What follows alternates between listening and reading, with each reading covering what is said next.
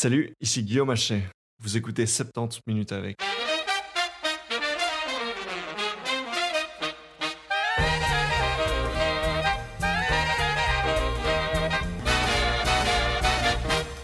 Salut tout le monde, j'espère que vous allez bien et que cette année 2022 a bien démarré pour vous. De mon côté, euh, ces premières semaines ont été bien chargées, j'ai d'ailleurs pris une semaine en retard pour publier cet épisode-ci, euh, toutes mes excuses pour ça. Vous avez été très nombreux et nombreuses à écouter mon entretien avec Myriam le mois dernier, y compris un, paquet de gens qui ont découvert 70 minutes avec à cette occasion. Donc déjà, bienvenue à tous. Euh, cette semaine, après le sujet très très concret qui était le, le harcèlement de Myriam, on va prendre beaucoup, beaucoup de hauteur et parler de quelque chose de terriblement abstrait. Je m'entretiens avec Axel Cleremans, qui est professeur de psychologie cognitive à l'ULB et aussi un très grand nom à l'international quand touche aux questions liées euh, à la conscience. Donc autrement dit, euh, le, fait que nos petits cerveaux, nos, petits organismes biologiques produisent des expériences subjectives. On m'avait proposé ce sujet il y a longtemps et puis j'ai fini par regarder le documentaire Netflix où Axel Cleremans apparaît. Et ça m'a très vite donné le vertige, puisque au fond, la question de la conscience est une des très grandes questions restées sans réponse, au même titre que par exemple le rythme de la vie ou ce genre de choses. Un sujet d'épisode assez différent donc de ce qu'on fait d'habitude, j'espère que ça vous plaira et que vous trouverez ça aussi enrichissant que moi. Bonne écoute J'ai aujourd'hui le plaisir d'être en présence de Axel Clermont. Bonjour Axel. Bonjour. Euh, alors pour celles et ceux qui ne vous connaissent pas encore, vous êtes euh, directeur de recherche avec le Fonds de recherche scientifique et professeur de psychologie cognitive à l'Université libre de Bruxelles, où nous sommes actuellement pour cet enregistrement. Et euh, vous dirigez le Consciousness Cognition and Computation Group et le centre de recherche en cognition et neurosciences. Est-ce que est-ce que j'ai bien résumé votre votre casquette? Absolument. Vos différentes casquettes. Formidable. alors une autre façon de vous présenter, ce serait de dire que votre but numéro un dans la vie, c'est de répondre à une très grande question, euh, un problème dont euh, la complexité a même été comparée aux autres grands problèmes comme euh, la question de l'origine de l'univers, à savoir comment et pourquoi est-ce que les activités biologiques dans nos cerveaux produisent des expériences de conscience. Qu'est-ce qui vous a amené à travailler sur ce thème-là en particulier? Donc ça c'est une longue histoire. disons que étudiant, je balançais entre euh, la biologie, la médecine, euh, des domaines comme cela, et puis euh, d'un côté, et puis alors par ailleurs la philosophie, que j'ai commencé à lire quand j'avais 18-19 ans.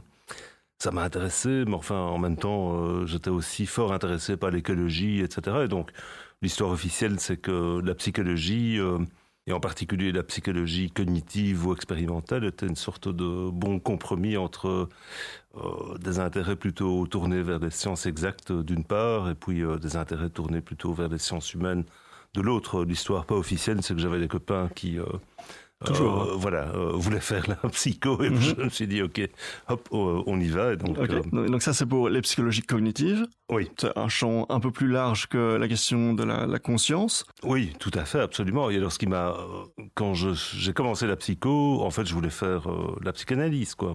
D'accord. la psychologie clinique. Et donc mes intérêts se portaient plutôt vers cela au début. Puis d'une part j'étais un peu déçu par ce que je trouvais en psychologie clinique et puis surtout je ne m'imaginais plus euh, être un thérapeute. Et puis, euh, par ailleurs, on a été euh, enthousiasmé par ce que faisaient mes anciens collègues en psychologie expérimentale. Donc, des expériences qui visent à véritablement comprendre quels sont les déterminants biologiques de nos comportements, quoi, à faire un lien finalement entre l'activité du cerveau, ce que l'on sait, on savait beaucoup moins à l'époque à propos de l'activité du cerveau que ce qu'on en sait aujourd'hui. Euh, et euh, notre comportement, les choix que nous faisons, la manière dont nous traitons l'information de manière générale. Et donc là, j'étais emballé par tout ça. Et puis c'est comme ça que j'en suis venu, avec ce background d'intérêt quand même pour la psychanalyse, à m'intéresser à tous les processus que l'on est capable de déployer sans conscience. Mhm. Donc il y a des parce situations... que justement, dans la psychanalyse, il y a très fort cette idée de euh, on, est habité par un inconscient dont on est vraiment euh, bah, inconscient pour le coup et, dont, on n'a pas, euh, dont on ne repère pas vraiment les agissements et les fonctionnements. Mais donc là, donc c'est ça qui vous a amené à vous demander. Tiens, oui, c'est cet intérêt, disons, à l'origine vers cet inconscient, si vous voulez, vers cette idée que effectivement, en chacun de nous, il y a une sorte de, de système inconscient dans lequel se trouve des désirs, des, euh, des peurs, euh, des, des, contenus mentaux d'une manière générale. qui s'expriment à travers le comportement, mais dont on n'a pas conscience. Alors, il faut bien distinguer les approches psychanalytiques de l'inconscient, avec lesquelles on peut débattre, et l'idée plus générale qu'il y a un inconscient cognitif, ou un inconscient tout court, finalement, mhm. c'est-à-dire que nous ne sommes pas toujours euh, conscients de tout ce que nous faisons, que nous ne sommes pas toujours conscients de toutes les raisons qui nous motivent à agir dans une direction, dans une autre, euh, etc. Et donc c'est autour de ces questions-là que mes intérêts initiaux se sont portés, en particulier vers euh, un ensemble de phénomènes qui relèvent de ce qu'on appelle l'apprentissage implicite, c'est-à-dire euh, finalement l'ensemble des habiletés que nous sommes capables d'acquérir sans véritablement en avoir l'intention, un petit peu comme produit, si vous voulez, uniquement d'une pratique Pensons euh, à toutes les activités athlétiques finalement. Rouler à vélo, c'est quelque chose euh, qu'on n'apprend pas à l'école. On apprend à rouler à vélo en roulant à vélo. Et une fois qu'on a appris à rouler à vélo, c'est très difficile d'expliquer exactement ce qu'il s'agit de faire afin de transférer ces connaissances de manière explicite à quelqu'un d'autre. Et donc là, on fait appel à des systèmes qui sont capables de s'adapter et de réaliser les objectifs qu'on a sans que l'on soit vraiment le pilote de ce qui est en train de se passer. Il suffit de pédaler et puis euh, euh, ça finit par marcher. Et en fait, il en va de même euh, pour des habiletés autrement plus complexes, comme par exemple le langage. Nous apprenons tous à parler, finalement à nous exprimer, à interagir avec autrui, sans aucune instruction explicite. ces instructions explicites ne viennent que beaucoup plus tard, à l'école où on apprend à écrire, on apprend les règles de la grammaire, et ainsi de suite. Mais euh, la communication verbale, l'utilisation du langage naturel, bah, c'est quelque chose qu'on apprend de manière implicite aussi. Et donc, cet intérêt initial, si vous voulez, pour tout ce que l'on est capable de faire sans conscience, ça m'intéresse toujours d'ailleurs, à, amener beaucoup plus tard alors à m'intéresser plus spécifiquement aux mécanismes qui produisent la conscience elle-même. Euh, donc, qu'est-ce qui distingue, d'une manière générale, ce que l'on peut faire sans conscience et ce que, l'on, euh, ce que nous faisons avec conscience? Ça, c'est la, grande question qui a animé toute ma carrière. Euh, mais alors surtout, euh, la question de connaître quels sont les mécanismes qui produisent nos, états mentaux à partir de l'activité biologique du cerveau. Ça, c'est, comme vous le disiez il y a quelques instants, une des plus grandes questions scientifiques qu'on peut se poser aujourd'hui. C'est une question que Science avait considérée il y a une dizaine d'années maintenant comme étant équivalente, disons, à d'autres grandes questions sans réponse, comme l'origine de la vie, ou l'origine de l'univers. Mais justement, j'allais vous demander, euh, si je devais vous demander pour euh, celles et ceux qui nous écoutent, une définition, une première définition euh, pour commencer cet entretien, qu'est-ce que c'est la conscience? Mais ce que les, gens veulent dire par la conscience en général, c'est l'effet que cela fait. donc ça vous fait quelque chose à vous d'être vous. ça ne fait rien à un ordinateur, par exemple, ou à une intelligence artificielle d'être cette intelligence artificielle. Pas plus que cela ne fait quoi que ce soit une table d'être une table. Donc vous avez une expérience intérieure, euh, mhm. les choses euh, suscitent euh, non seulement des émotions, mais également des sensations, des pensées qui vous permettent de réagir de manière adaptative à ce qui vous arrive, et c'est quelque chose que tous les organismes vivants partagent peut-être, encore que, alors là, on peut s'interroger par exemple sur euh, la conscience des bactéries, euh, les intuitions diffèrent énormément. Hein. La plupart des gens vont dire maintenant une bactérie n'est pas consciente parce qu'elle ne dispose pas d'un système nerveux, c'est un organisme trop simple. Mhm. Un exemple euh, que vous employez régulièrement, c'est celui de la, plante carnivore. Oui, la plante carnivore, alors ça c'est un très bon exemple qui donne l'illusion finalement qu'on a affaire à un agent intentionnel à qui cela fait quelque chose justement, qui a des expériences. or, les plantes n'ont pas de système nerveux, ce que l'on sait de la conscience exige la présence d'un système nerveux euh, dont on ne connaît pas la complexité minimale. Euh, les biologistes s'interrogent sur la présence de structures dans les plantes qui fonctionneraient un petit peu comme euh, le système nerveux qu'on trouve chez l'animal. Mais en gros, personne n'a envie d'attribuer quoi que ce soit comme expérience subjective mhm. à une plante, malgré le fait qu'une plante carnivore, par exemple, soit capable de faire preuve d'un comportement qui perçu de l'extérieur euh, a l'air d'être un comportement véritablement intentionnel. Le piège des feuilles de la dionée euh, euh, carnivore se referme sur l'insecte qui parcourt la surface de ses feuilles. Mais alors, bon, évidemment, personne n'a envie de dire la plante doit être tenue comme moralement responsable de la mort de l'insecte. et personne, il y a encore moins de gens qui auront envie de dire que la plante est sensible à sa propre existence, qu'elle est consciente d'elle-même, qu'elle perçoit les choses d'une manière qu'elle peut à son tour percevoir, quoi. Parce que finalement, la conscience, c'est ça. Je suis sensible à mes propres sensations. Et, donc la sensibilité n'est pas la conscience. L'histoire de la plante carnivore, le, mhm. message, c'est ça. On peut avoir des systèmes qui sont sensibles, capables de réagir de manière appropriée. Un thermostat fait ça, hein, un ordinateur, une, mhm. euh, une plante, euh, mais ça ne veut pas dire que ces systèmes sont conscients. Je trouve ça intéressant la, la façon dont vous formulez la chose, c'est des gens qui auraient envie de dire que donc finalement une forme d'intuition, une forme de euh, qu'est-ce qu'on projette sur cette plante ou qu'est-ce qui, qu'est-ce qui se passerait ou non dans son fonctionnement? J'approche cette question parce que il y a beaucoup de visions différentes en ce qui concerne la conscience, beaucoup de définitions différentes. Des gens qui vont dire que euh, il y a, il y a un, esprit, il y a une âme, il y a une conscience partout. Euh, D'autres qui vont dire mais non, c'est beaucoup plus restreint. Euh, dans votre domaine scientifique, qu'est-ce qu'il y a comme, comme, comme autre vision euh, auquel vous vous opposez? Bah, alors, euh, m'opposer, c'est beaucoup dire, parce qu'on est quand même euh, largement dans, le domaine de la spéculation. Oui, Encore ça, que, il y a aujourd'hui une véritable science euh, de la conscience, dont on pourra peut-être parler plus tard. C'est-à-dire que est apparue il y a une trentaine d'années maintenant une véritable approche empirique des phénomènes associés à la conscience, alors les approches que j'aime pas, euh, bon, alors on écarte le dualisme, mhm. euh, c'est-à-dire l'idée qu'il y a une âme justement euh, qui serait constituée d'une substance différente de la matière. Donc moi je m'inscris clairement dans une perspective matérialiste comme 99,9% des gens qui réfléchissent à ces questions, comme la plupart des scientifiques évidemment. on pourrait même dire que le dualisme en tant que tel est une position qui est quelque part incompatible avec une approche scientifique, surtout que, bon, il n'y a aucune euh, donnée empirique qui permette de soutenir l'idée que, etc. Euh, donc on écarte ça. Mais alors, euh, une perspective qui fait beaucoup parler d'elle ces jours-ci, c'est cette perspective du panpsychisme, c'est-à-dire l'idée que toute matière comporte un quantum de conscience, on va dire, donc même les particules élémentaires sont un tout petit peu conscientes. Mm-hmm. Et donc, partant, des objets euh, inanimés comme des tables, des rochers euh, sont conscients aussi, les montagnes sont conscientes, euh, et alors, a fortiori, tous les organismes vivants. Bon, c'est une idée qui présente un intérêt philosophique, donc il ne faut pas ne pas respecter cette position. On peut véritablement défendre une position panpsychiste, et ça suscite beaucoup de débats intéressants parmi la communauté des philosophes qui s'intéressent à ces questions. Euh, ceci étant dit, il n'y a aucune euh, preuve, euh, si vous voulez, que les électrons sont conscients, qu'une table est consciente. Moi, je trouve ça profondément contre-intuitif également, cette idée. et puis, c'est un petit peu éliminer le problème difficile de la conscience, à savoir comprendre comment l'activité biologique du cerveau ou d'un système nerveux produit des états mentaux.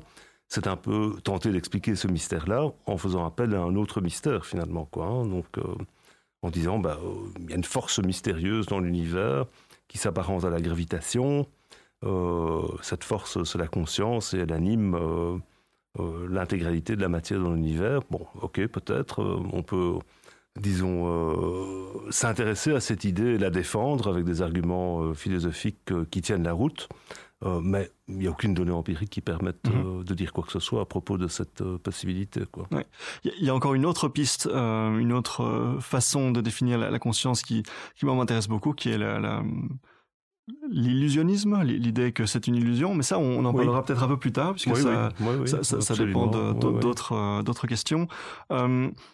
Une phrase que je vous ai entendu prononcer dans une vidéo en ligne, c'est, et c'était en anglais, agency is part of consciousness. Donc euh, en français, ça donnerait euh, le, fait d'être agent, ça fait partie de la définition de la conscience.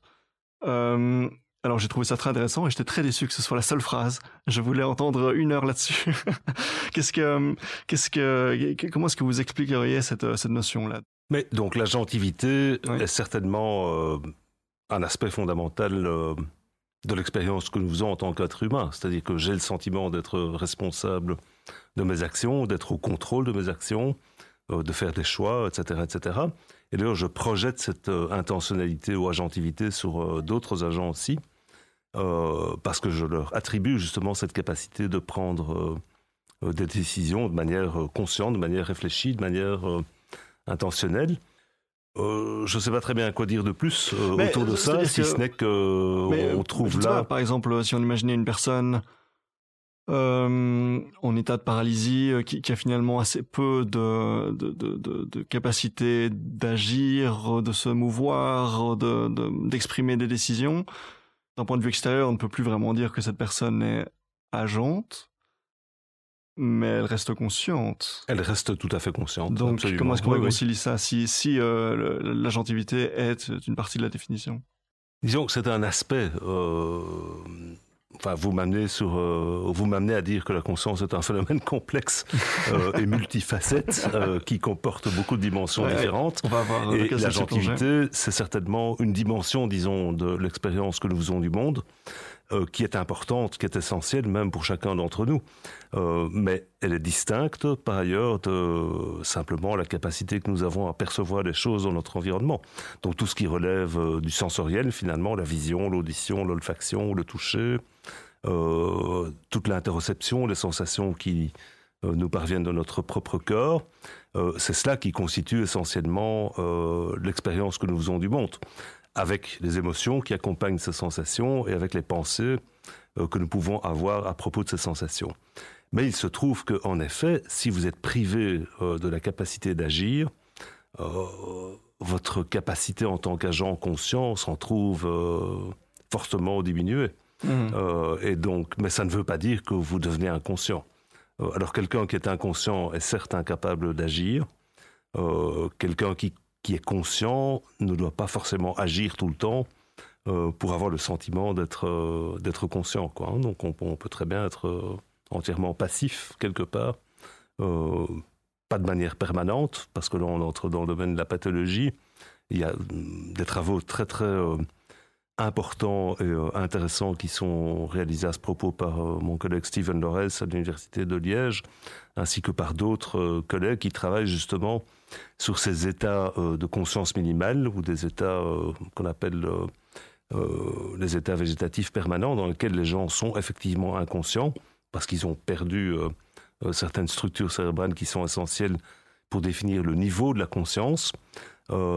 Et il y a d'autres patients qui sont en état loctine et qui sont donc exactement dans la situation que vous décriviez, d'être incapables d'agir parce qu'ils sont entièrement paralysés euh, à ceci euh, près euh, qu'il garde souvent le contrôle sur une ou deux paupières. Quoi, hein. Donc, c'est le cas du journaliste français Beaubry, qui a écrit cet ouvrage, Le scaphandre et le papillon, à partir duquel on a tiré un film. Ultérieurement, il a écrit cet ouvrage en dictant l'intégralité de son texte à une assistante via euh, sa paupière, quoi. Hein, donc, euh, bon, et finalement, voilà, c'est ça. Rien qu'avec le muscle de sa paupière, il, il, est, il demeure agent. Exactement. Justement, donc euh, c'est ça. La, et, la grande difficulté, c'est de faire la distinction clinique entre ces deux pathologies, parce que alors qu'il n'y a personne à la maison dans le cas des états végétatifs permanents, la, la, conscience de la personne qui se trouve en état loctine semblable à la, vôtre, c'est-à-dire que il sait qu'il est toujours euh, présent au monde, euh, il a des sensations euh, qu'il reçoit du monde extérieur, il est capable de raisonner, de penser, de réfléchir à sa situation et ainsi de suite. Alors vous disiez, la conscience est un processus aux multiples facettes. C'est vrai que j'ai un petit peu...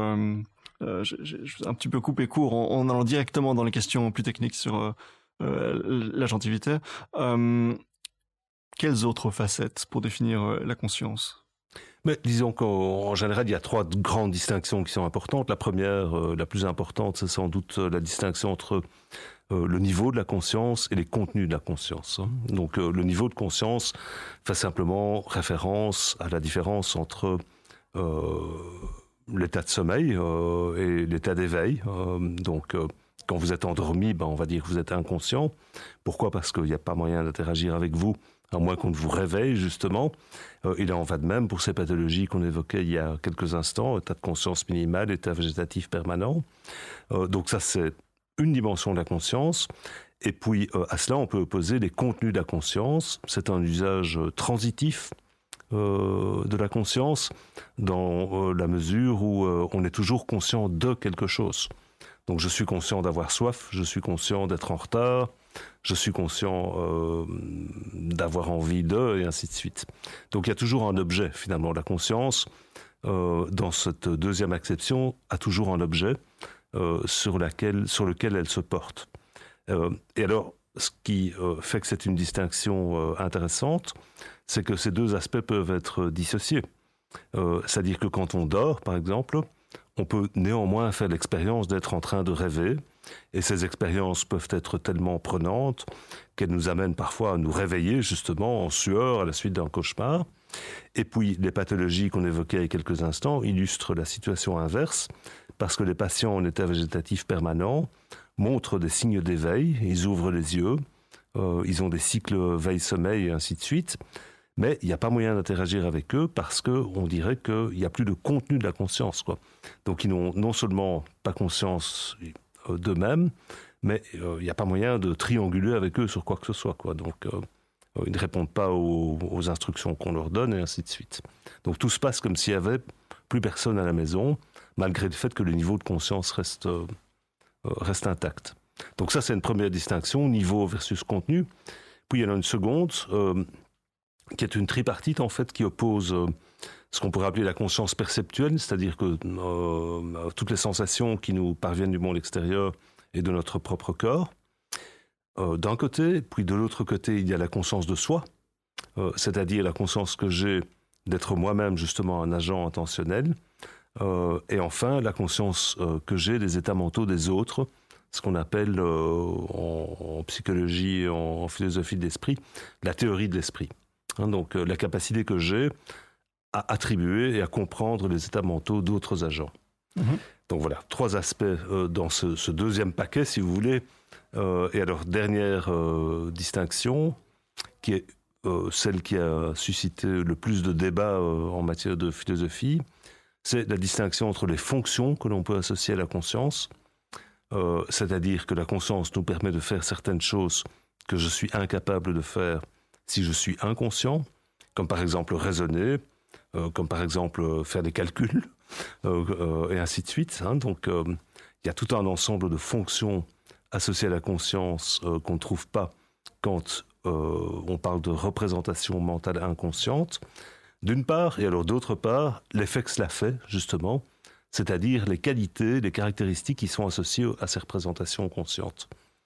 Donc, si je perçois l'odeur de pain, par exemple, euh, et que je suis euh, affamé, euh, il y a des fonctions qui sont associées à ça, qui vont me permettre, par exemple, de chercher où se trouve ce pain, mhm. afin que je puisse le manger. Mais ça, c'est purement fonctionnel, on va dire. à la rigueur, on ne doit pas faire référence ici à l'expérience que je fais de l'odeur du pain. On pourrait imaginer un mécanisme, ce qui est d'ailleurs le cas pour toute une série d'organismes beaucoup plus simples, dans lequel il n'y a que des mécanismes finalement. Hein. Une bactérie suit un gradient chimique, une limace euh, se dirige vers euh, les marqueurs qu'elle utilise pour repérer où se trouve une plante qu'elle peut manger, et ainsi de suite.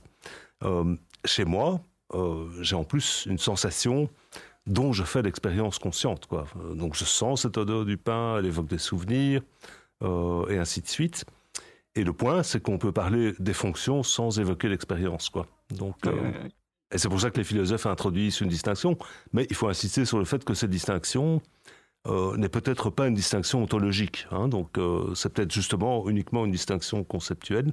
Il y a énormément de débats autour de cette, euh, cette idée-là.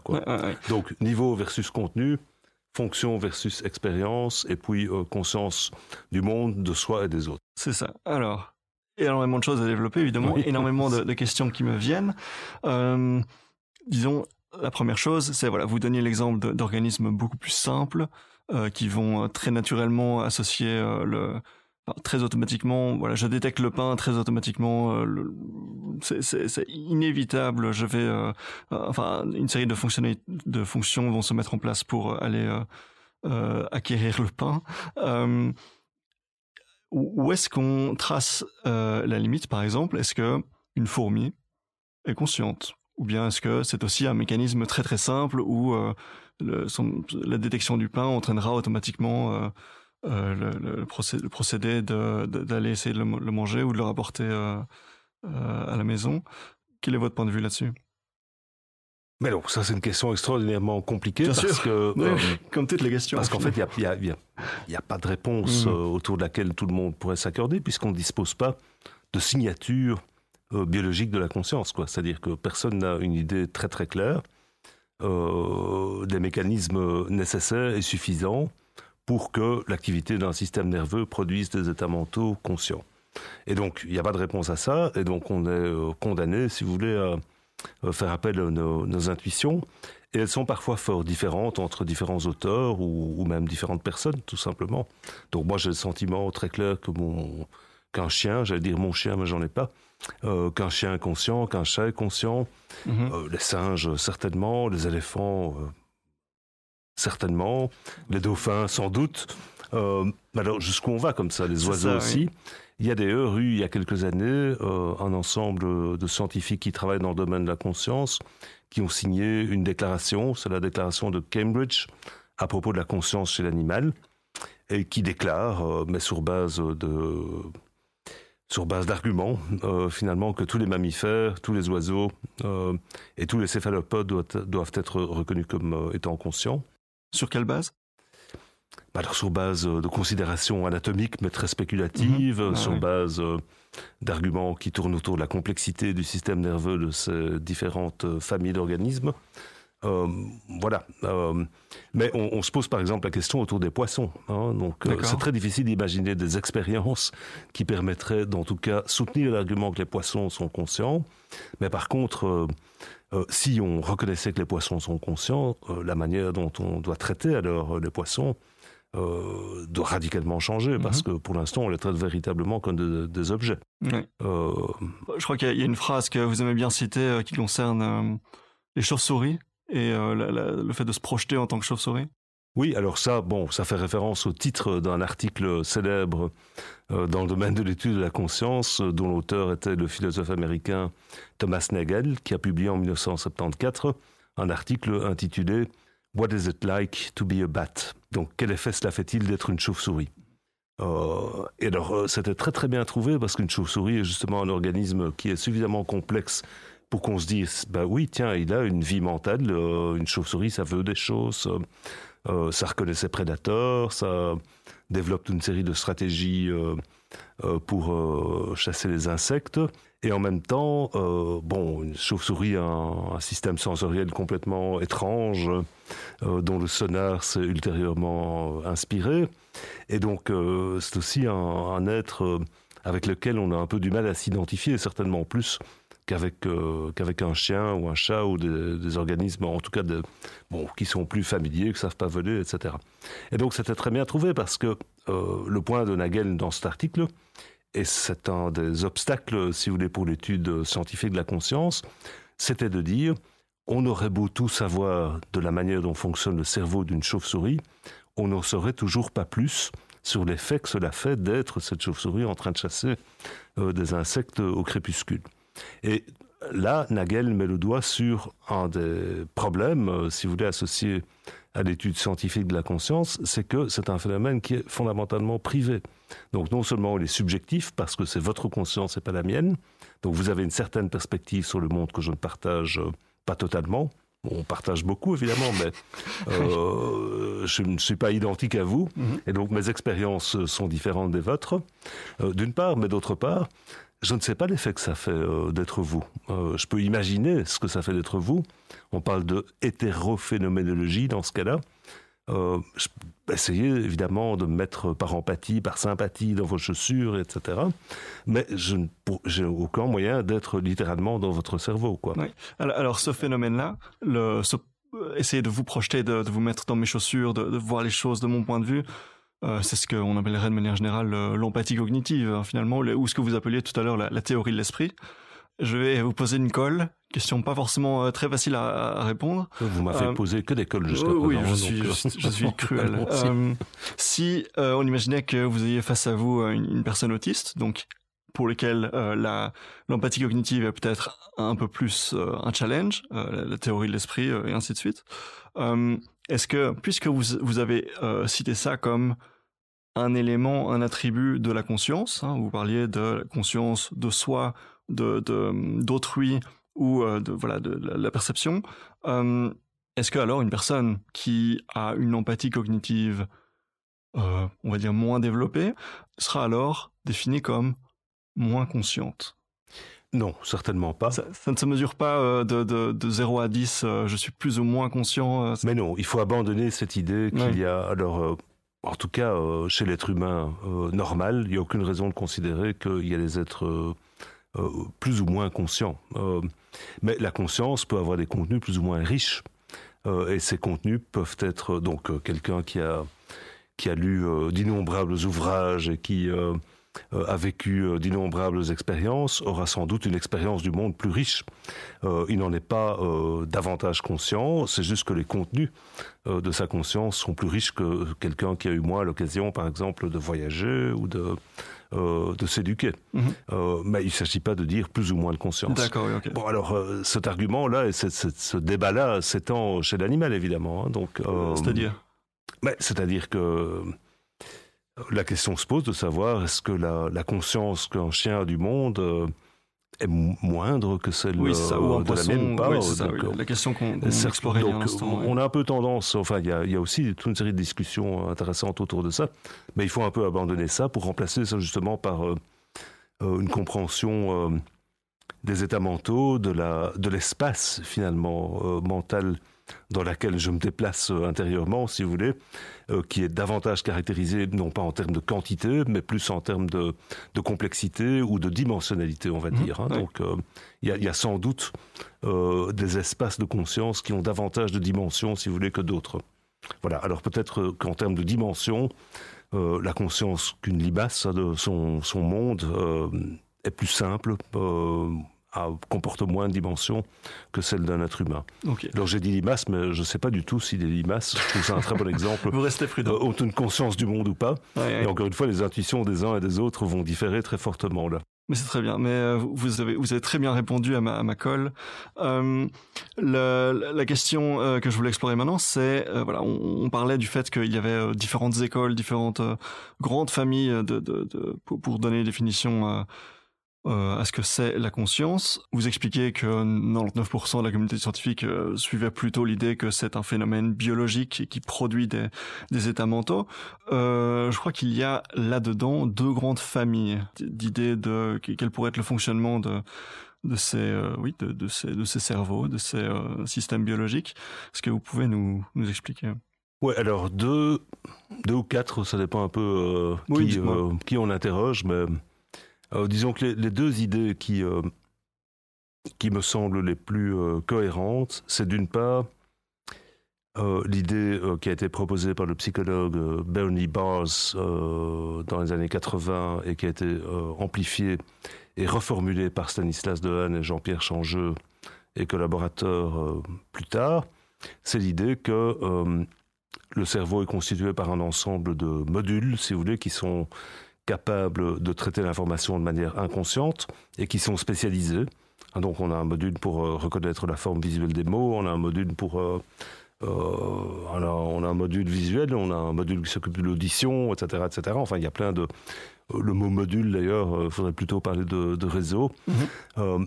mais que alors il existe un ensemble de modules ou de processeurs spécialisés qui sont caractérisés par le fait qu'ils sont interconnectés euh, à travers euh, de grandes distances au niveau du cortex, via des connexions cortico-corticales euh, à longue distance qui émanent de la couche 5 du cortex et qui interconnectent le lobe frontal, temporal et pariétal, essentiellement. et tout cela forme une sorte de hub, si vous voulez, de, mhm. d'espace de travail neuronal qui est caractérisé par le fait qu'à partir du moment où un traitement réalisé par un des processeurs spécialisés aboutit, connecte avec euh, ce réseau euh, central, eh bien, l'information devient globalement disponible pour le traitement euh, par n'importe quel autre module dans le cerveau. C'est-à-dire qu'il est distribué dans le cerveau euh, il peut être exploité par euh, différents, différents processeurs pour différents objectifs. Il se fait remarquer par les autres modules parce qu'il a atteint euh, C'est ce que Dennett appelle la célébrité dans le cerveau. qui, fame in the brain. qui fame in the brain. Donc il dit c'est comme la célébrité à la télévision. À partir du moment les, les, les représentations mentales, les configurations d'activité neurale, les trains d'activité qui se retrouvent dans cet espace de travail neural deviennent globalement disponibles. Et c'est pour cela qu'on peut faire avec des représentations mentales dont on a conscience des choses qu'on est incapable de refaire avec des représentations mentales dont on n'a pas conscience, comme par exemple raisonner, utiliser ces représentations mentales comme objectif à poursuivre, parler de ces représentations mentales et ainsi de suite. Donc ça, c'est la première idée, mhm. qui n'a pas grand-chose à dire euh, à propos de la question la plus difficile, qui est celle de savoir pourquoi l'activité dans ce réseau-là s'accompagne d'une expérience subjective, justement. Pourquoi ça nous fait quelque chose? La théorie est un peu muette par rapport à ça, au-delà. Et il y a des philosophes qui disent, ben, il n'y a rien d'autre à expliquer. Une fois qu'on a expliqué euh, cette disponibilité globale de l'information, on a expliqué l'expérience. Il y a d'autres auteurs qui disent, mais non, on n'a rien expliqué du tout. On a expliqué les aspects fonctionnels de la conscience, mais justement pas euh, les aspects euh, qualitatifs, l'expérience phénoménale elle-même. Donc ça, c'est la première chose, la première grande idée, si vous voulez. Et la deuxième grande idée, est complètement différente, encore qu'on peut trouver des ponts. Euh, et on la doit aussi à un philosophe américain qui s'appelle David Rosenthal, euh, et qui a proposé l'idée que euh, la conscience implique ce qu'il appelle des pensées d'ordre supérieur. Alors qu'est-ce qu'il veut dire par là? L'idée, c'est que si par exemple je perçois votre visage comme c'est le cas maintenant, eh bien, il y a une représentation de ce visage qui existe dans mon cortex occipital, qui est la première région corticale à recevoir euh, les informations euh, qui me parviennent euh, de la rétine. Et donc, il y a une représentation qui est caractéristique de votre visage à vous qui existe là, mais cette représentation qui existe donc sous la forme d'une configuration d'activité neurale est inconsciente. Elle ne deviendra consciente qu'à partir du moment où il y a une autre représentation par exemple dans mon cortex préfrontal, à l'avant de mon cerveau, qui indique l'existence de la représentation de premier ordre à l'ensemble de mon cerveau. Donc si vous voulez, c'est comme s'il y avait, euh, pour utiliser un langage euh, euh, issu de, l'informatique, un pointeur vers une représentation de premier ordre. Donc il y a des pointeurs préfrontaux, si vous voulez, qui indiquent au cerveau dans son ensemble l'existence de représentations de premier ordre dans euh, mon cortex visuel, dans mon cortex auditif et ainsi de suite. Mm. Et donc pour Rosenthal, c'est en vertu de l'existence de ces représentations d'ordre supérieur que nous devenons conscients du contenu des représentations de premier ordre qui sont ainsi pointées par ces représentations d'ordre supérieur. Oui. Et, alors dans, dans cette explication-là, qu'est-ce qui distingue les informations dont, bah, qui, qui, méritent un pointeur de, de, de, de celles qui n'en ont pas. Oh, bah là, on peut évoquer des mécanismes d'apprentissage, des mécanismes attentionnels, évidemment, mhm. qui font que je prête attention à certains, certaines choses plutôt que d'autres, et ainsi de suite. Il me semble que dans vos explications, j'ai presque l'impression qu'on est en train de parler de oui, la notion d'attention, de, de, de, de, trouble de l'attention ou de voilà, de, quelle est la concentration et, et on part assez, on s'éloigne très fort de justement euh, les notions d'expérience subjective, de etc. Mais disons que c'est une, euh, une, euh, perspective qui euh, laisserait à penser qu'il y a une sorte de perception intérieure, si vous voulez, que le cerveau perçoit sa propre activité.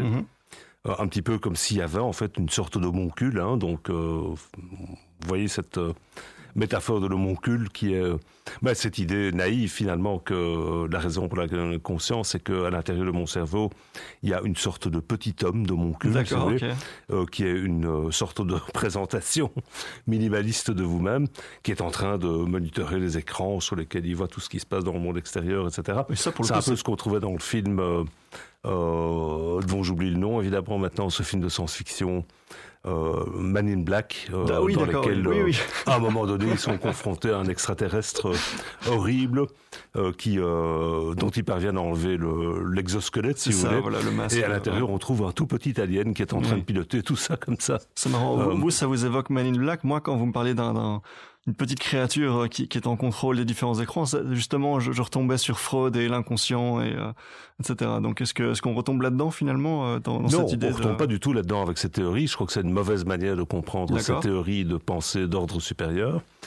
mais elle présuppose effectivement qu'il y a une sorte de monitoring interne de ce qui est en train de se passer dans le cerveau. Mais le mécanisme est complètement différent. Il ne s'agit pas de disponibilité globale de l'information, il s'agit de ce mécanisme de pointage. Hein. Une région de mon cerveau pointe vers une d'autres régions de mon cerveau. Le, mon cortex préfrontal euh, regarde, examine, monitore, contrôle euh, mon, mon, cortex euh, sensoriel ou mes, mes cortex sensoriels. Très bien. Et donc, donc c'est deux mécanismes complètement différents. Et alors à côté de ça, il y a encore deux positions. une qui euh, euh, présuppose que euh, la conscience est associée à la stabilité. Donc quand une représentation, quand une configuration d'activité neurale existe pendant un certain temps, eh bien cette représentation devient consciente. Alors on explique que pas grand-chose à mon sens avec ça. Euh, la stabilité est peut-être une condition euh, nécessaire pour qu'une représentation devienne consciente, euh, mais à mon, avis, elle n'est pas suffisante. Et donc ça, c'est une théorie qui dépend ou qui fait appel, si vous voulez, à la structure profondément récurrente du cortex. Hein. Donc, quand on a un système qui est connecté à lui-même quelque part, à ce moment-là, il est capable de maintenir une forme d'activité, même en l'absence de stimulation extérieure. Donc ça, c'est une, autre idée qui euh, attire de, l'intérêt. Et puis finalement, il y a une théorie qui est très controversée, euh, qu'on appelle la théorie de l'information intégrée, et qui est une théorie beaucoup plus abstraite, euh, qui attribue en fait la conscience aux caractéristiques architecturales, on va dire, de certains types de réseaux. et donc on a des systèmes qui sont caractérisés par un certain type de connectivité, euh, et qui euh, donne alors lieu à une certaine forme de complexité qui s'appelle phi, euh, dans cette euh, une sorte d'indice de complexité euh, qui caractérise la, manière dont fonctionnent ces réseaux. Donc on peut imaginer un ensemble de, je sais pas, 100 neurones qui sont intégralement connectés. Ça, c'est une basse complexité. 100 neurones entre lesquels il y a zéro connexion, basse complexité aussi. Et puis, il y a toute une série de configurations intermédiaires qui donnent lieu à une complexité élevée et euh, c'est cet indice de complexité qui serait caractéristique, qui serait la signature des systèmes conscients. Alors, encore une fois, je, je, suis assez euh, interpellé par le fait que quatre grandes théories, euh, est-ce que ces quatre grandes théories se basent sur des données, euh, on va dire objectives, euh, quantifiables, quelque chose de voilà une vraie démarche scientifique, ou bien est-ce que, euh, en fait, en fait, quand, quand, vous me donnez ces explications, ça me ça me rappelle presque les les cours sur les, les, différents courants philosophiques dans l'Antiquité, où certains imaginaient voilà le courant matérialiste. c'est les courants philosophiques au XXIe siècle. Hein, c'est ça. Non, écoutez, alors ça, bon, euh, c'est toute une discussion. Alors évidemment, il y a une science de la conscience. Euh, et il est possible aujourd'hui de concevoir des expériences qui euh, font le contraste, par exemple, entre une information qui est traitée avec ou sans conscience. C'est la stratégie principale que les, chercheurs déploient. Mais les différentes perspectives théoriques que j'ai évoquées ne sont pas toutes testables de la même manière. Donc cette dernière théorie qui fait appel à, la complexité. En fait, il y a très peu d'évidence euh, qui permet de soutenir cette idée parce que, bah parce qu'en fait, la théorie ne se prête pas véritablement à un test empirique. Mhm. Elle est aussi, alors donc ça c'est une difficulté. Euh, L'autre difficulté, c'est que les théories ne sont pas toujours dirigées vers le même objet. Hein. Donc euh, la théorie de la complexité que l'on doit à Giulio Tononi et Christophe Koch euh, est davantage dirigé vers euh, le, la question du niveau de la conscience plutôt que la, euh, vers la, la, question des contenus de la conscience. Encore que, hein, il dirait, il, il, dirait pas tout à fait ça, mais enfin, soit. Et donc, les théories n'ont pas toujours le même objet.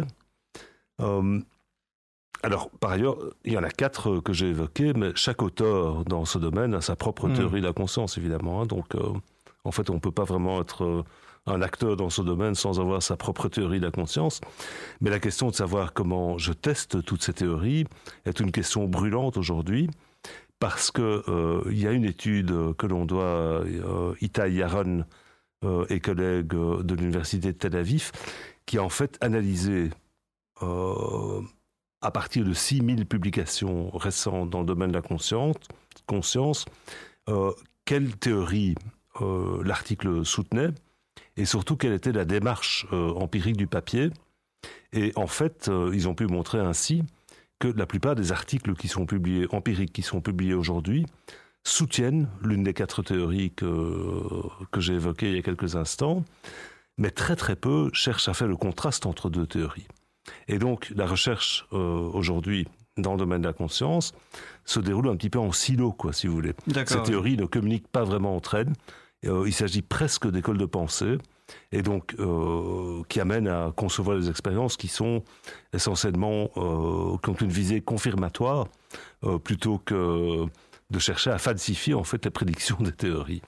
Et donc il y a plusieurs problèmes quoi. Les théories sont parfois difficilement falsifiables, certaines le sont sont tout à fait infalsifiables. et les chercheurs ont plutôt tendance à concevoir des expériences qui sont en tout cas compatibles avec les prédictions de la théorie, mais qui ne sont pas conçus de manière à remettre en question des prédictions critiques euh, de ces théories. Je voulais juste terminer ce, ce, petit, euh, euh, ces réflexions autour des théories de la conscience par, en soulignant le fait qu'il y a maintenant une initiative que je trouve particulièrement excitante et dans laquelle je suis impliqué, qui vise à en fait financer des recherches qui se caractérise par le fait qu'elles impliquent une collaboration adversariale entre différents auteurs. Et donc l'idée, c'est pour lutter contre ce, phénomène de silo, on va en fait convaincre les auteurs de différentes théories de s'asseoir ensemble à la même table et de réfléchir ensemble à une ou à plusieurs expériences critiques euh, à propos desquelles ils se mettent d'accord pour dire ah si ça sort euh, comme ceci alors ça, ça soutient ta théorie si ça sort comme ça ça soutient ma théorie. Et ces expériences sont alors réalisées par des équipes indépendantes, répliquées. Euh, tout est open science, donc euh, toutes les données sont publiques, partageables, etc., etc. Et donc ça, je pense que c'est vraiment une démarche qui est financée par la, fondation américaine Templeton World Charity Foundation, dans, le cadre d'un programme qu'ils appellent euh, Accelerating Consciousness Research, et qui vise justement à sortir de ce, cette espèce de stase un peu euh, parfois dans laquelle on se trouve, dans laquelle euh, différentes théories ne communiquent plus en fait et ne cherchent pas justement à, mhm. euh, concevoir des, des, manips qui sont des manips décisifs quoi. C'est pas facile à faire tout seul, évidemment. Hein. Moi, j'ai pas envie spécialement Donc, c'est très de bien faire que ça une manip qui va tuer ma théorie. C'est ça. enfin, c'est très bien que ça se fasse de, de manière indépendante. Hein. J'allais vous demander alors, donc, dans, dans, la conception de ces expériences pour essayer d'objectiver euh, ces, théories, quelles sont celles qui vous intéressent le plus euh, Quelles sont les expériences que vous, que vous pratiquez, que vous euh, déployez ici à l'ULB ben Alors, donc, ce qui m'intéresse beaucoup ces jours-ci, c'est d'exploiter un instrument qu'on a mis en place ici à l'ULB et qui permet de présenter des stimuli visuels à des durées très très courtes euh, sans masque. Il faut savoir que quand on s'intéresse aux différences entre ce qu'on peut faire avec et sans conscience, la plupart des études concernent la modalité visuelle. Donc, euh, je vous montre quelque chose sur un écran. Et puis la question, c'est de savoir est-ce que vous l'avez perçu ou pas. Et si vous l'avez pas perçu, est-ce que ça peut quand même influencer, par exemple, des décisions que vous prenez par la suite? C'est ce qu'on appelle la perception subliminale et l'amorçage. Hein, donc, euh, cette idée que je puisse amorcer ou biaiser euh, des préférences, euh, amorcer des décisions en vous montrant des choses que vous percevez soit consciemment mais aussi euh, peut-être inconsciemment. Et donc là, il y a une énorme littérature autour de ces processus d'amorçage, si vous voulez, qui est intéressante, mais qui est aussi problématique d'un point de vue méthodologique, parce que ces études posent la question de savoir comment est-ce que je décide si quelqu'un est conscient ou pas. Je peux vous poser la question, est-ce que vous avez vu ou pas? Est-ce que c'est mieux de poser la question comme ça, euh, de manière binaire, ou bien est-ce que je vous laisse le choix sur une échelle de 0 à 10 de dire mhm. j'ai rien vu du tout, j'ai tout vu ou j'ai vu un truc intermédiaire? Donc des, données subjectives ou des données objectives. Exactement. Et donc ça, c'est le grand défi dans toutes ces études autour de la conscience, c'est qu'il faut justement qu'on combine des données subjectives et objectives. Donc des données objectives, euh, ça peut être des temps de réaction, des choses qui sont... Euh, mesurées par des instruments. Les données subjectives font référence justement à l'impression que vous avez du stimulus, à votre expérience du stimulus. Et la conscience, euh, l'étude de la conscience, de ce point de vue-là, est tout à fait unique dans le domaine des sciences, d'une manière générale. Quoi.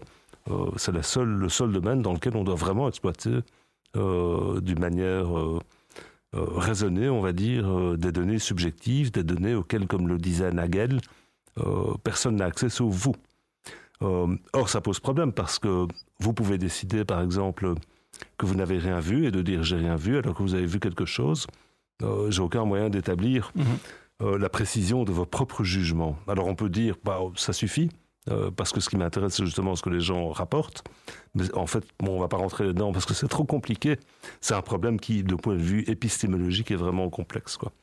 Et donc, pour résoudre une partie de ces problèmes, on a mis au point un tachystoscope, qui est un instrument qui permet de présenter justement, mais avec des techniques modernes, des stimuli à des durées euh, de l'ordre de la microseconde.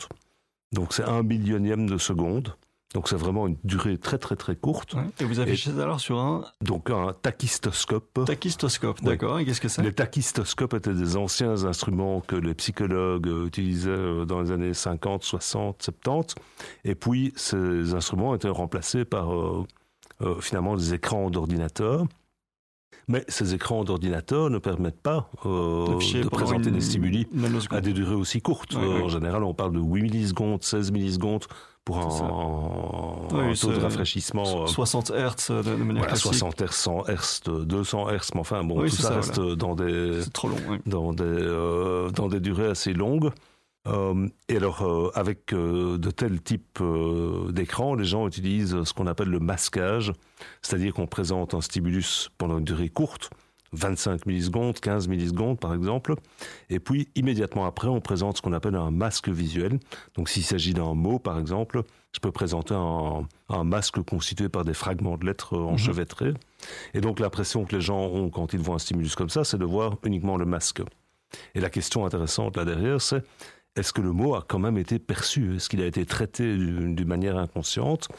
Euh, Est-ce qu'il pourrait, par exemple, alors euh, influencer le choix que je vais faire euh, à propos d'une cible qui est présentée après cette combinaison stimulus subliminal, masque et un stimulus que je dois traiter?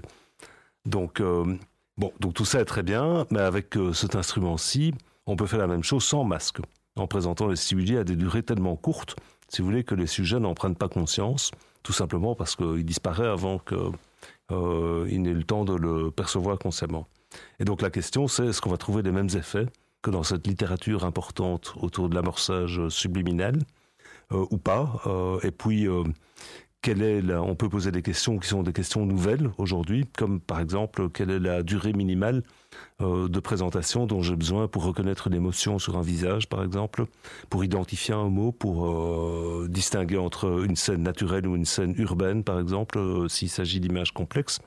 Et donc, on peut commencer à poser des questions qui sont beaucoup plus précises. Voilà. Donc, c'est un peu ça qu'on est en train de, Et à quel point faire maintenant C'est récent le, déploiement de ce nouvel instrument ah, qui n'emploie pas de masque? Bah, écoutez, on a construit ça nous-mêmes à partir du design d'une équipe suisse qui, a, qui ont par la suite détruit leur, leur instrument donc, euh, pour des raisons que j'ai pas encore bien compris, enfin, ça prenait trop de place. Euh, ils avaient des grands écrans, donc, euh, donc on a on a refait ce, ce ce, cet équipement qui est, à ma connaissance, le seul dans le monde. Quoi. Oui, je, je Donc il y a, d'autres systèmes, euh, notamment de projection, qui permettent d'arriver à des vitesses mhm. euh, semblables, mais il y, a, très peu de gens qui utilisent ça pour l'instant. D'accord, mais je, je, veux dire, ce, ce déploiement-là, vous, vous l'avez fait il y a quelques mois, quelques années? Il y a quelques années. Quelques années, oui. Euh, parce que, Je pose la question parce que dans, dans le, les vidéos que j'ai pu voir, vous employez encore des masques. Euh... Oui, bien sûr. Ben ça, donc le, masquage reste une technique intéressante, évidemment. D'accord, okay. okay, L'idée, c'est pas de remplacer D'accord, complètement le masquage, parce que l'idée, c'est plutôt d'utiliser cet instrument pour étudier exactement ce que fait le masquage et pour bien comprendre les différences entre des effets qui sont alors davantage des effets attentionnels.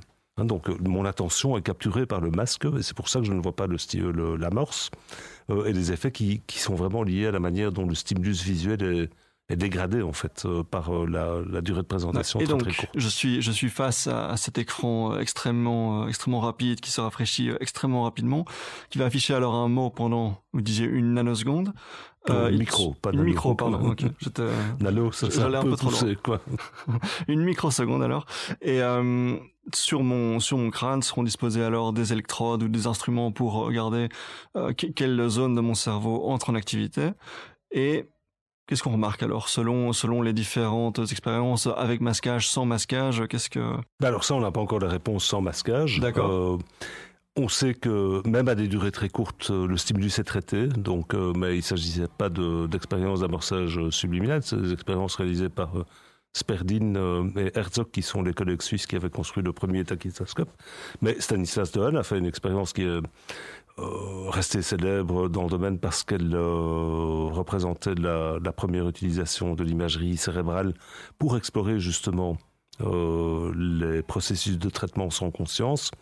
Et donc là, l'expérience impliquait une situation d'amorçage dans laquelle je montre aux participants euh, des stimuli euh, invisibles parce que masqués, qui sont des nombres euh, entre 1 et 9. Et puis, je leur demande de prendre une décision sur un autre nombre qui est présenté immédiatement après et qui peut être plus grand ou plus petit que 5. Et donc, si le nombre présenté est plus petit que 5, ils doivent pousser à gauche. S'il est plus grand que 5, ils doivent pousser à droite. Donc c'est une expérience d'amorçage classique. Euh, la question, évidemment, c'est qu'on s'attend à ce qu'on appelle des effets de congruence, c'est-à-dire que si l'amorce invisible, si je vous montre ça euh, et que vous en êtes conscient, en fait, si je vous montre 3, par exemple, ce qui vous, vous amorce à, préparer une réponse euh, vers la gauche, et puis je vous montre 6, qui demande que vous répondiez à droite, vous, parce que les deux stimuli sont incongruents, votre temps de réaction sera plus lent que si je vous présente trois d'abord, mhm. et puis que je vous demande de répondre à quatre, par exemple. Parce que là, on est chaque fois du même côté que cinq, et donc la réponse est facilitée.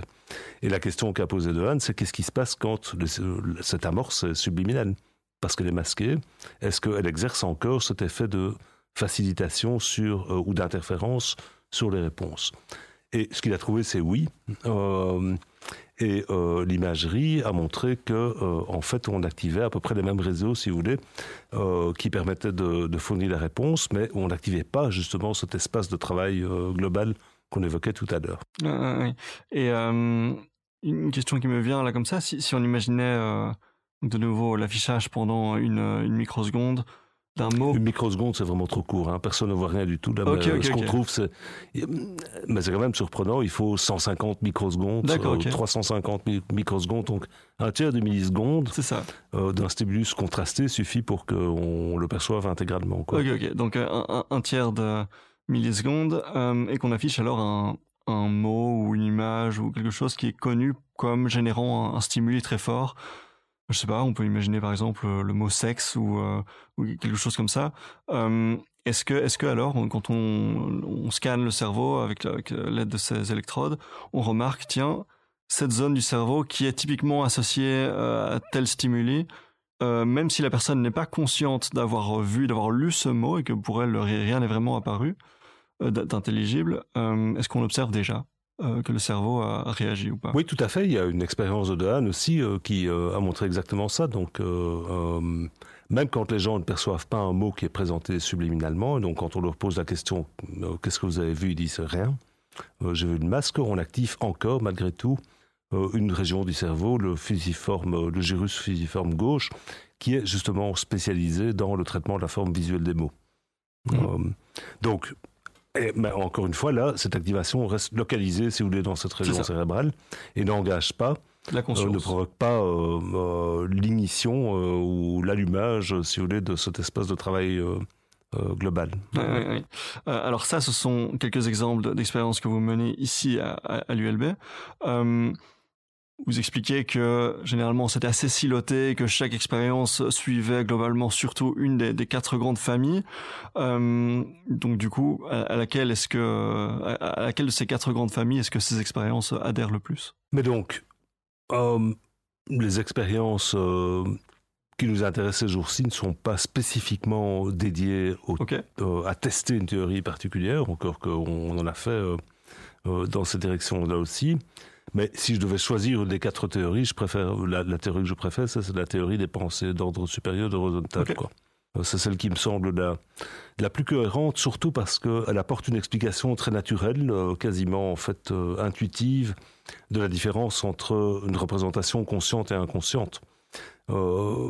si j'ai des choses qui se passent dans mon cortex quelque part, je n'en serai conscient que si j'ai des représentations d'ordre supérieur appropriées qui décrivent euh, euh, à l'ensemble du système ce qui est en train de se passer. Et donc ça laisse beaucoup de place pour des traitements sans conscience. Et euh, ça donne euh, une explication très très simple finalement, euh, presque autoréférentielle si vous voulez, de la raison pour laquelle nous sommes conscients de certaines de ces représentations mhm. et pas d'autres. Quoi. Et donc si, si, si je vous demandais de nuancer encore un petit peu plus, vous, vous expliquez tout à l'heure que chaque chercheur, chaque scientifique dans ce domaine a quelque part sa propre vision de la chose et que c'est impossible de simplement adhérer à celle d'un autre quand on travaille dans, dans, ce, dans ce secteur. si je devais vous demander votre point de vue, votre euh, vision du fonctionnement de la conscience? Qu'est-ce que... Mais donc, euh, donc j'adhère, euh, si vous voulez, à cette théorie de, des pensées d'ordre supérieur, d'une manière générale. mais ce qui m'intéresse surtout, c'est cette idée que la conscience est quelque chose que le cerveau apprend à faire, en redécrivant à lui-même sa propre activité.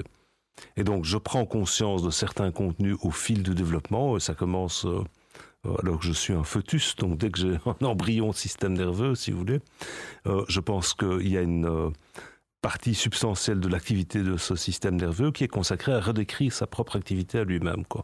Donc le cerveau essaie de comprendre lui-même la manière dont il fonctionne afin d'être capable d'anticiper, euh, par exemple, ce qui va se passer par la suite, y compris les besoins métaboliques de certaines régions cérébrales ou les conséquences des actions que je dirige vers le monde et vers autrui. Et donc j'ai des processus d'apprentissage qui, qui sont en boucle, si vous voulez, euh, et qui euh, permettent justement au cerveau de développer ces systèmes de méta-représentation une autre manière de parler de pensée d'ordre supérieur, mais qui est peut-être un peu moins chargée linguistiquement. Euh, donc euh, des systèmes de méta-représentation qui décrivent justement au cerveau sa propre activité lui-même.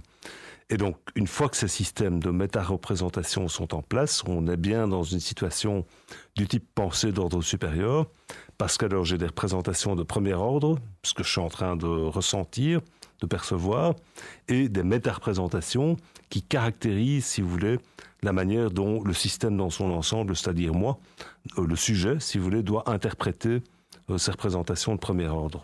Ça explique d'ailleurs aussi de manière très naturelle pourquoi euh, je peux, par exemple, interpréter de manière complètement différente un état de premier ordre semblable. Mmh. Donc une stimulation particulière, par exemple, sera perçue comme douloureuse comme euh, associée au plaisir, euh, en, fonction du moment, en fonction de différents individus, et ainsi de suite. Quoi. Donc euh, ces méta-représentations peuvent aussi représenter de manière erronée ce qui est en train de se passer, ce qui caractérise toute une série d'états pathologique en, matière de maladie mentale. Quoi. Oui.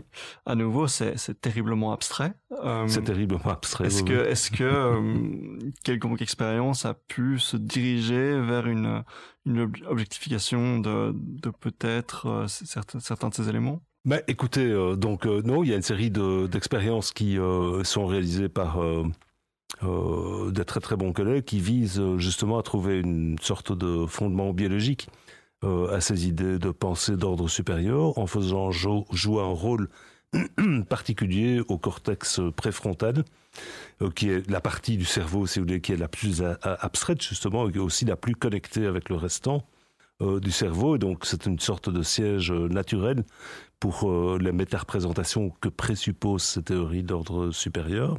Et donc là, on peut faire des choses comme stimuler électriquement certaines régions du cortex préfrontal euh, afin de voir quelles sont les conséquences euh, sur ce que les gens ressentent. Euh, on peut interférer avec le traitement réalisé par certaines régions spécifiques de ce cortex préfrontal pour voir si on peut faire apparaître ou disparaître des stimuli dans l'expérience subjective des gens et ainsi de suite. Donc il y a une série de travaux qui seraient euh, beaucoup trop complexes euh, d'aborder maintenant. Mais une des difficultés, c'est que beaucoup de ces travaux ne sont pas entièrement incompatibles avec d'autres théories. Quoi. donc, et donc cette grosse question d'identifier ce qu'on a appelé les corrélats neuraux de la conscience, euh, forme un, vaste programme empirique euh, qui euh, se développe de manière un peu incrémentale sans qu'on soit encore arrivé à des réponses tout à fait tout à fait claires par rapport à ce qu'on peut espérer montrer, d'autant plus que cette notion même de corrélat neural de la conscience n'est elle-même pas complètement claire. Est-ce qu'on cherche une région cérébrale? Est-ce qu'on cherche un, un réseau? Est-ce qu'on cherche un, type d'activité cérébrale, un type de connectivité entre différentes régions cérébrales? En réalité, même si on fait des progrès, personne n'a une réponse mm. complètement claire par rapport à des questions aussi fondamentales que cela. Et donc on pourrait penser, ouh, tous ces travaux sur la conscience, euh, c'est un peu euh, vaporeux, flou, etc. Mais il faut savoir qu'en réalité, euh, cette question de la conscience n'est redevenue un problème scientifique qui a une trentaine d'années. Donc c'est vraiment très, très très récent. Hein. La psychologie a 100, 120 ans, quelque chose comme ça. Donc on, en est au tout début. Quoi. Et qu'est-ce qui fait alors qu'il y a 30 ans, ça, cette, euh, cette euh, recherche a décollé? Ben, C'est vraiment ce qui a changé euh, l'orientation de mes travaux, parce que alors qu'avant, je m'intéressais justement à tout ce qu'on pouvait faire sans conscience, à partir de ce moment-là, mais évidemment, on peut pas faire ça sans s'intéresser à la conscience elle-même. mais donc c'est là que je suis entré en contact avec cette communauté scientifique qui intéresse également d'ailleurs des philosophes, etc. qui est l'association pour l'étude scientifique de la conscience que j'ai présidée l'année passée. Euh, et donc, euh, ce qui a changé les choses, c'est d'abord l'intérêt du prix Nobel Francis Crick, euh, qui s'est intéressé, comme beaucoup de physiciens en fin de carrière ou beaucoup de biologistes, à un problème difficile, le problème de la conscience. Et donc, ils ont écrit un article qui a un peu marqué le, renouveau d'intérêt pour la, la, conscience en tant qu'objet d'études scientifiques euh, à ce moment-là, au début, de, à la fin des années 80, je pense. Puis il y a eu euh, les ouvrages de Dan Dennett, 1991, Consciousness Explained, l'ouvrage de David Chalmers, 1996, euh, The Conscious Mind. et je crois que l'intérêt, ou plutôt la perspective de pouvoir développer une perspective scientifique sur la conscience, trouve son origine dans l'apparition des méthodes d'imagerie cérébrale à ce hmm. moment-là, en fait. Hein. Une question d'outil. À partir du moment où, à la fin des années 80, début des années 90, on devient capable d'utiliser, par exemple, euh, l'imagerie fonctionnelle pour euh, aller visualiser le cerveau en action, on ouvre la possibilité d'établir justement des liens entre l'activité biologique du cerveau et les états mentaux euh, et cette possibilité était radicalement nouvelle. Avant, on avait la possibilité de faire des scans, si vous voulez, euh, qui donnaient une idée de l'anatomie du cerveau. Mais ce sont vraiment ces techniques-là qui ont permis de visualiser le métabolisme du cerveau et de mesurer l'activité de ce cerveau alors que le, sujet est en train de réaliser une tâche particulière. Pour, pour continuer sur la question de l'histoire de ce secteur de recherche, une idée qui, enfin une crainte qui, terrorise tous les chercheurs à travers le monde, c'est euh, euh, l'idée de stagner, l'idée de ne pas avancer dans, dans, ce, domaine de recherche. Euh, depuis que vous avez commencé à travailler sur ces questions, est-ce que vous avez progressé? Est-ce que vous avez trouvé des choses? Est-ce que quand vous regardez là où vous étiez il y a, je ne sais pas, 30 ans, quand vous avez commencé à travailler sur ces questions? Personnellement, vous voulez dire, ou, est-ce que, est-ce que, oui, le domaine d'une manière générale? Mais les deux finalement. Bah, écoutez, oui, on a fait d'immenses progrès. On a fait d'immenses progrès dans euh, la détermination des bonnes questions. donc, mhm. euh, à quel type donc euh, euh, de questions peut-on espérer répondre? Il y a eu d'énormes progrès conceptuels. Je pense, on a fait énormément de progrès en tant que communauté pour définir quelles étaient les grandes dimensions de la conscience justement, quelles sont les distinctions qu'il s'agit de faire. Et puis, au début, il y a 30 ans, il n'y avait pas trois ou quatre grosses propositions théoriques qui valent la peine d'être poursuivies et, et testées de manière empirique. Et puis, on en a appris énormément sur, euh, en particulier les systèmes visuels, euh, sur la manière dont euh, le cerveau traite les informations visuelles, sur la manière dont dont on prend des décisions, etc. Est-ce qu'on peut parler d'une trouvaille, si vous voulez, ou d'une découverte qui a changé les choses? Il y en a sans doute deux ou trois. par exemple, le travail de Dehaene a, vraiment été important dans cette perspective-là. Euh, il y en a d'autres, euh, évidemment. Euh, le travail de Canwisher, par exemple, aussi, sur ces phénomènes de rivalité binoculaire qui ont bien mis en évidence comment, quand je perçois un stimulus ambigu, non seulement mon expérience subjective change d'un stimulus à l'autre, mais en plus, il y a des régions cérébrales très spécifiques qui s'activent de manière corrélée. Mais avec tout ça, on n'a toujours pas finalement expliqué pourquoi ça nous fait quelque chose. Quoi. Mhm. Donc ce problème difficile, Hein, pourquoi est-ce que l'activité biologique du cerveau s'accompagne d'une expérience objective, euh, qui était le problème difficile euh, identifié par David Chalmers, le philosophe euh, australien en 1995 Pourquoi ça nous fait quelque chose? Là, on n'a toujours pas de réponse. Quoi. Alors, j'avais mentionné un peu plus tôt dans notre entretien que je voulais revenir sur la notion de l'illusion de, de, la conscience. Est-ce que vous pouvez prouver que la conscience existe? Non. Euh, c'est bête. La hein. conscience existe parce que parce que je suis conscient. Euh, c'est le je pense donc je suis de Descartes quoi quelque part. Hein. Euh, ça c'est clair. Mais alors oui effectivement il y a des théories illusionnistes comme on appelle ça qui disent, bah, enfin, ça, devient tout de suite très compliqué. Hein. Donc, est-ce qu'il y a, Dennett dit toujours ça, il n'y a pas de deuxième traduction ou transduction plutôt. Hein. Donc, des informations visuelles sont euh, transduites en activité électrique, alors qu'elles arrivent dans mon cerveau, il n'y a pas maintenant une deuxième transduction en, en, médium euh, phénoménologique. Quoi. Donc euh, on s'arrête à l'activité électrique des cerveaux. mais alors on a quand même l'impression d'avoir une vie mentale, on a l'impression, d'ailleurs on en parle, de cette vie mentale comme si nous étions des dualistes, hein. Mhm. euh, alors qu'il ne faut pas nécessairement être dualiste pour autant, mais on en parle comme si on était des dualistes.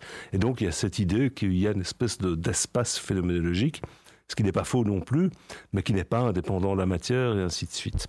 Alors comment est-ce qu'on se débrouille avec tout ça? Euh, C'est vraiment pas très clair. Euh, une manière de s'en sortir, c'est de dire bah, tout ça est une forme d'illusion. Hein, donc, ah euh, euh, il n'y a pas vraiment de conscience. J'ai seulement l'illusion que je suis conscient. C'est une sorte de construction radicale. presque narrative, amplifiée par la société, par les interactions sociales que j'ai avec autrui, par le langage, et ainsi de suite. Mais en réalité, il n'y a que des mécanismes. Alors ça, ça doit être vrai quelque part. Évidemment, il n'y a que des mécanismes biologiques les intuitions des uns et des autres diffèrent par rapport à la question de savoir s'agit-il véritablement d'une illusion et s'il s'agit d'une illusion, quelle fonction a cette illusion Ou bien est-ce que, euh, de manière congruente avec euh, l'expérience que je fais de moi-même tous les jours, j'ai vraiment des états mentaux, j'ai vraiment des états euh, émotionnels, j'ai vraiment des états de sensation Dennett fait l'analogie avec la magie de l'illusionnisme. Hein. Mm-hmm. donc, on est devant un illusionniste, on sait que c'est une illusion. Euh, ça ne nous empêche pas de trouver que ça a l'air magique. de le percevoir comme étant oui, Mais alors on peut poser la question, est-ce que c'est de la vraie magie Qu'est-ce qu'on veut dire par vraie magie? Donc, euh, qu'est-ce qu'on veut dire par vraie magie? Alors on sait ce qu'on veut dire par vraie magie, c'est-à-dire que ça devient quelque chose de supernaturel. Euh, bon, personne n'a envie d'aller là, mais de dire que la conscience est quelque chose qui relève de la vraie magie, mais on n'est pas pour autant forcé d'adopter une posture illusionniste dans mhm. laquelle on se dit bah, tout ça en fait euh, c'est une histoire qu'on se raconte euh, et non j'ai pas d'état mentaux non j'ai pas ces sensations etc c'est simplement une histoire que je me raconte. Je trouve ça aller un peu loin aussi quoi. Et, ça, ça, amène également à une dernière question euh, sur laquelle on, va peut-être se quitter. C'est si on met en place des systèmes artificiels créés nous-mêmes, par exemple à base d'ordinateurs, qui euh, sont hyper complexes, on ne les a pas encore créés, et que on est face à un ordinateur qui a lui-même cette illusion d'être conscient. Est-ce que est-ce qu'on pourrait en arriver là? Est-ce que est-ce que ce serait alors de la conscience? Et qu'est-ce qui différencierait euh, cet, ordinateur qui, qui, semble être persuadé d'être conscient? Qu'est-ce qu'il différenciera de nous? Oui, c'est exactement l'idée euh, que défend ces jours-ci un auteur américain qui s'appelle Michael Graziano qui euh, il y a des aspects de ces idées avec lesquelles je suis d'accord qui fait euh, en fait trouver son origine à la conscience dans les interactions sociales que nous avons avec autrui. Hein, donc il y, a, vraiment une composante sociale et une composante narrative, constructiviste quelque part. Donc moi je raisonne pas mal avec ces idées-là. Je trouve qu'il va un peu trop loin. Mais la question de savoir comment est-ce que je ferai la différence entre une machine qui est convaincue d'être consciente et une machine qui est vraiment consciente et qu'est-ce que ça veut dire, il euh, n'y a, personne qui a une bonne réponse. Ça, c'est un mhm. problème épistémologique fondamental. Euh, comment est-ce que je, prouve que c'est une illusion? Comment est-ce que je prouve que c'est vrai? Euh, En fait, il n'y a, vraiment pas de réponse à ça pour l'instant. Ceci étant dit, dans ma perspective, il n'y a absolument rien qui s'oppose à l'idée qu'il est possible de construire une machine consciente. Hein, donc on pourrait très très bien imaginer un système de neurones artificiels extraordinairement compliqué. On en voit déjà aujourd'hui qui sont euh, capables, euh, en tout cas en matière non pas de conscience mais d'intelligence, d'arriver à une complexité qui est quand même stupéfiante. Quoi. Quand AlphaGo bat euh, Lee Sedol, euh, pour avoir joué au Go moi-même, sans doute plus ou moins six, mois de ma vie, si on mettait tout, toutes mes tentatives ensemble, c'est un jeu qui est extraordinairement compliqué et que personne n'allait penser être pouvoir solvable, si vous voulez, par euh, une intelligence artificielle avant 20 ou 30 ans. Or, ils le font maintenant. Et donc, un système de neurones artificiels qui est exposé euh, à des situations euh, et à des stimuli qui sont semblables à ceux qui caractérisent notre existence et qui est capable de piloter un corps, eh bien, pourquoi pas Moi, il n'y a pas d'argument qui, qui me ferait dire que ce système resterait nécessairement un zombie. Donc je pense qu'on peut avoir une conscience artificielle à partir de quel moment va-t-on reconnaître une conscience artificielle et comment va-t-on établir qu'il s'agit d'une vraie conscience ou d'une forme d'illusion? Ben Peut-être que finalement, euh, c'est une manière de, de répondre à ces questions telles qu'on se les pose euh, par rapport à nous-mêmes, d'essayer de, construire une machine euh, qui fait preuve de conscience. Mais c'est un problème que mes collègues philosophes disent pose également d'énormes questions éthiques qu'il s'agit d'attaquer dès à présent euh, même bien avant que la possibilité véritable d'imaginer pouvoir construire une machine consciente ne soit présente. Parce que si on est capable de construire des machines conscientes, euh, d'abord je crois qu'on est en danger parce qu'on a des systèmes qui sont en gros duplicables à l'infini euh, et immortels. Donc euh, c'est pas s'ils sont malévolents en plus, on est vraiment très très mal parti. Mais si, si ces systèmes sont conscients, ils seront aussi alors capables de souffrir et donc on va tout de suite euh, devoir décider s'ils peuvent souffrir, euh, dans quelles conditions, si on interdit la souffrance euh, artificielle, et ainsi de suite. Donc. Axel Clermans, je vous remercie. On, on, ne peut que constater que vous êtes un véritable chercheur, un véritable scientifique, puisque vous arrivez à répondre longuement à mes questions en posant toute une série d'autres questions et en concluant par mais on ne sait pas. Bah, écoutez, oui, je ne sais pas très bien par quoi conclure d'autres, c'est un domaine tout à fait passionnant, exactement, qui, euh, tout à fait. et qui est fondamental et qui est important. Euh, donc, euh, moi, je suis ravi d'essayer de travailler là-dedans. Ouais. Et, et, pour conclure, on peut rappeler, euh, par exemple, que euh, vous êtes sur Netflix, Axel Clermans, dans un documentaire dont vous pouvez nous rappeler le titre. Alors, il s'agit d'un documentaire qui s'appelle The Most Unknown et qui décrit finalement les interactions entre neuf scientifiques euh, de domaines radicalement différents. Donc euh, il y a un astrobiologiste, euh, il y a des psychologues, il y a un physicien qui travaille sur la matière noire. Et donc on se rencontre absolument sans script. Euh, c'est filmé euh, à la manière d'un striptease, quoi. Donc, euh, il filmait tout le temps. très belles images. On vous voit dans, dans le désert de, du Nevada, dans un, un shot filmé avec un drone, seul dans le désert. C'est très bien filmé, très impressionnant. Et les, les conversations entre les différents chercheurs sont, sont très enrichissantes et assez facilantes à écouter. Donc, on recommande, on valide The Most Unknown sur Netflix. Et je vous remercie encore une fois, Axel Clermans, pour cet entretien de 70 minutes. Merci à vous. Au revoir. C'est déjà tout pour mon entretien de 70 minutes avec Axel Clermans. Je suis sûr qu'en démarrant l'épisode, vous ne vous attendiez pas à ce qu'on finisse par parler de scénario apocalyptique style Terminator. Et pourtant, euh, on l'a fait. J'ai mis le lien vers le documentaire Netflix dans la description. N'hésitez pas à m'envoyer vos suggestions pour des, prochains épisodes. J'ai pas mal de grands projets, de, des sujets qui me font envie et dont euh, j'ai parlé dans l'édito que j'ai sorti euh, il y a quelques mois. Mais ça prend pas mal de temps à préparer. J'espère pouvoir rapidement mettre les choses en œuvre et sortir l'épisode dans deux semaines. Mais honnêtement, euh, ça va être chaud.